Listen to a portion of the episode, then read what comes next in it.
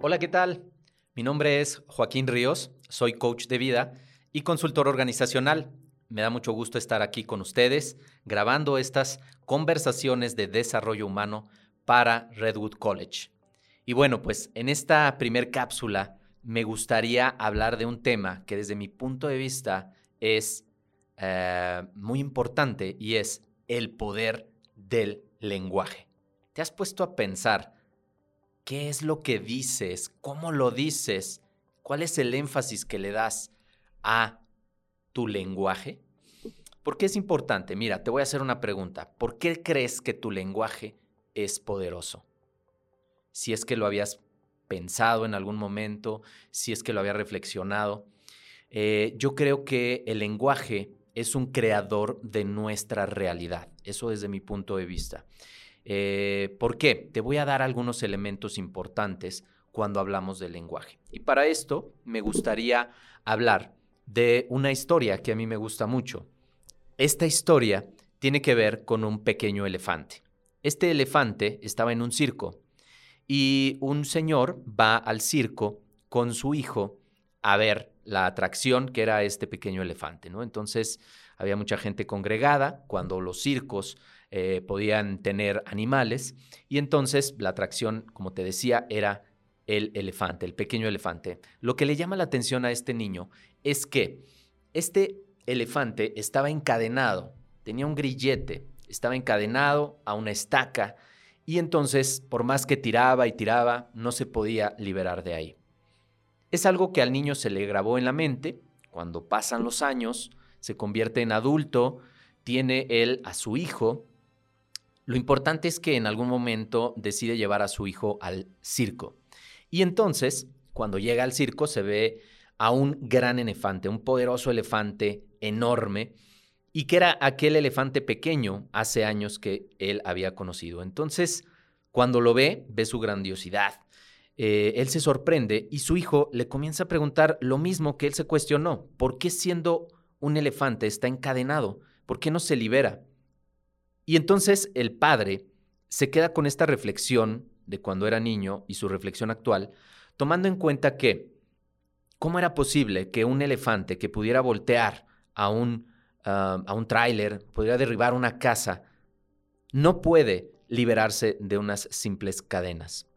Y muchas veces, si esto lo llevamos a nuestra vida, a nuestra historia como seres humanos, ¿Cuántas veces en el pasado nosotros intentamos algo, así como el elefante intentaba liberarse, hasta el punto en donde él decidió ya no accionar, ya no intentarlo nuevamente?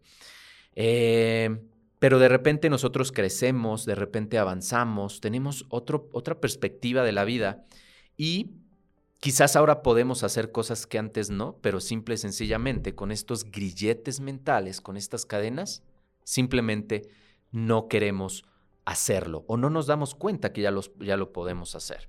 Entonces, algo muy importante cuando hablamos de lenguaje es establecer las creencias. ¿Por qué es importante hablar de las creencias? Mira, las creencias surgen en nuestra vida como una idea. Desde que éramos pequeños, estas ideas se van impregnando, unas ideas que mientras se le dan mayor o le damos mayor certidumbre, mayor certeza, entonces se van arraigando y van generando nuestras creencias. Como seres humanos, ah, operamos de la siguiente manera vemos lo que hay a través de nuestros sentidos, ¿no? La realidad, vemos la realidad y por otro lado lo contrastamos con nuestro esquema de creencias. Por otro lado, como seres humanos, muchas veces, hablando de creencias, también vamos eh, eh, creando generalizaciones, como por ejemplo, te voy a decir algunas palabras que tienen que ver con estas generalizaciones todos, siempre, nadie, nunca, toda la vida. Entonces, las generalizaciones las ocupamos a cada momento. Yo te, invito a que tú pienses, por ejemplo, si ves una puerta, por más raro que esté la perilla o la manija para abrirla, tú sabes que eso lo subes, lo bajas, lo empujas, como sea, pero a través de esa puerta tú vas a llegar a algún lugar y a través de esa manija que a lo mejor es muy moderna y no entiendes o muy antigua, tú sabes que vas a poder abrirlo, que se abre y tú pasas. ¿Qué es lo que sucede con estas frases que de repente nosotros creamos cuando hablamos de las generalizaciones? Todos, todos los hombres son iguales, todas las mujeres son iguales. Nadie me hace caso, nadie me va a contratar. Jamás vas a ser diferente, jamás voy a ser diferente. Siempre te enojas, siempre estás enojado, siempre haces lo mismo cuando te diriges a tus hijos, siempre desordenas las cosas. Entonces, fíjate bien cómo tiene esta relevancia importante lo que es nuestro lenguaje. Te voy a dar un dato importante. Mira, cuando hablamos, ah, además de las creencias, hablamos de la mente, del cerebro. Mira, Jonas Saraf, un gran científico, dice, la batalla entre la mente consciente y la mente subconsciente la gana la mente subconsciente. Ahora, ¿por qué es esto? Te voy a dar tres datos importantes para que tú te des una idea de por qué Jonas Araf dice esto. El primero es que el cerebro ocupa eh, en un 83% eh, lo que es el subconsciente y solo un 17% es ocupado por la mente consciente. Entonces, cuando hablamos de espacio, pues la mente subconsciente es eh, mucho más grande. Por otro lado, la velocidad del impulso eléctrico, que es un impulso eléctrico, eh, estos impulsos que van de neurona en neurona se comunican y a través de eso obviamente nosotros comenzamos a pensar. Fíjate bien, la velocidad del impulso eléctrico en la mente subconsciente es 714 veces más rápida que la mente consciente. Segundo dato. El tercer dato, los bits que eh, se procesan por segundo en nuestra mente, como una computadora, un teléfono procesa información, nosotros como seres humanos en nuestra mente también procesamos esa información. Entonces, por cada bit que en nuestra mente consciente se procesa, por cada bit, en nuestra mente subconsciente se procesan 200 millones de bits por segundo. Entonces, date una idea de que es un, obviamente, una ventaja avasalladora pudiera ser. Pero te voy a dar la clave, porque a pesar de todos estos datos y que Jonas Araf establece lo que ya te conté, algo muy importante es que la mente consciente es quien ayuda a programar o a reprogramar la mente subconsciente. Ahora, ¿qué es esto? Que a través de la mente consciente tú puedes modificar lo que no está funcionando en ti o en tu realidad o en tu familia o con tu pareja, esposo, esposa, lo que realmente no está funcionando, lo que realmente no está teniendo un resultado que tú consideras que sea positivo en tu vida o bueno si es que lo calificamos de alguna manera. Otro ejemplo a, través de la mente consciente podría ser un cadenero. El cadenero en, un, eh, en, un, en una discoteca, en un lugar, es la persona que decide quién entra y quién no entra. Entonces, la mente consciente es como este cadenero. Entonces, si en el inconsciente, en el subconsciente, perdón, hay algunos elementos de que la persona se cree fracasada o que la persona cree que em, hay desorden o hay impuntualidad en su vida, entonces todo lo que tenga que ver con esto lo va a dejar entrar porque eso es lo que se cree.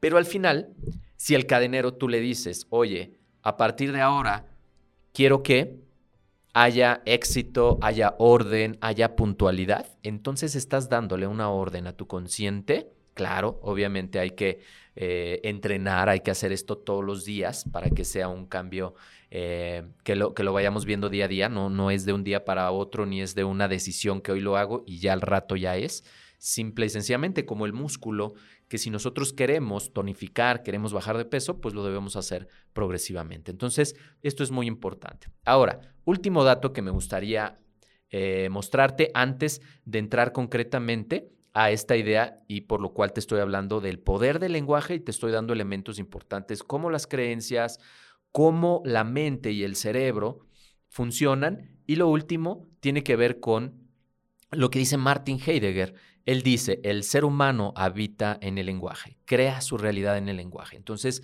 ¿por qué es poderoso el lenguaje? Porque desde lo que dice Heidegger, lo que dices, eres. O sea, tú eres a través de lo que tu lenguaje expresa. Soy una persona exitosa, soy un fracasado, soy un buen padre, soy una buena madre, soy una persona que abre posibilidades y con, concreta proyectos, concreta eh, eh, trabajo, concreta, etcétera, ¿no? Entonces, ¿por qué es importante? Porque al final todo lo que dices es. Entonces, por eso es que hay que tener mucho cuidado con lo que nos decimos y con lo que le decimos a los demás, con lo que le decimos a nuestros hijos. Fíjate bien, aquí hablamos de cambiar el lenguaje empezar cambiando tu lenguaje. Algo muy simple pudiera ser, pero a la vez muy poderoso. Mira, mi hijo es inquieto, mi hija es tremenda, no es nada inteligente.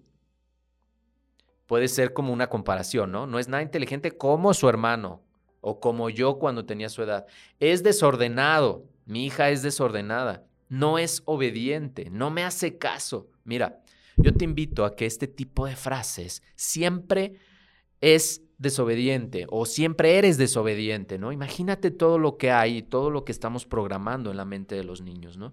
Entonces, yo te invito a que cambies el lenguaje. Ya te expliqué por qué. Porque arraiga creencias, porque a través del lenguaje creamos nuestra realidad, creamos nuestro ser y como, como padres de familia, el ser de nuestros hijos. Entonces, a través de esto, ¿qué tal si tú toda la vida le has dicho a tu hijo, que es muy desordenado, hoy le dices, oye hijo, yo sé que tú eres un niño muy ordenado y sé que así vas a mantener tu cuarto.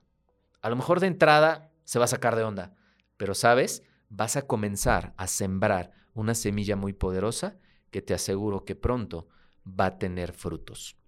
El lenguaje es lo más poderoso, es el arma más poderosa que tiene el ser humano. Mahatma Gandhi decía, cámbiate a ti, cambiarás el mundo. Así que, ¿cómo puedes comenzar a cambiar esa realidad de creencias limitantes, de pensamientos limitantes, de un lenguaje limitado? A través de lo que tú te dices, principalmente, punto número uno, a ti. Y de ahí lo que le dices a los demás. El poder con el que se lo digas tiene que ver con el resultado que tendrás. Y bueno, Mahatma Gandhi, tomando en cuenta que lo acabo de citar, por último, te voy a dejar con una frase de él que dice, cambia tus pensamientos porque se convierten en palabras. Cambia tus palabras porque se convierten en hábitos. Cambia tus hábitos porque se convierten en estilos de vida. Así que si ese estilo de vida que hoy tienes no es lo que tú deseas, yo te invito a que hagas una reflexión y veas qué es lo que tú estás creando en tu vida desde el lenguaje, lo modifiques, establezcas un pensamiento positivo y a través de eso alteres tu realidad conscientemente. Te aseguro que te va a ir muy bien y a tu familia mucho mejor. Pues muchas gracias. Yo los dejo en esta cápsula. Un gusto participar en Redwood College y nos vemos a la siguiente cápsula. Hasta la próxima.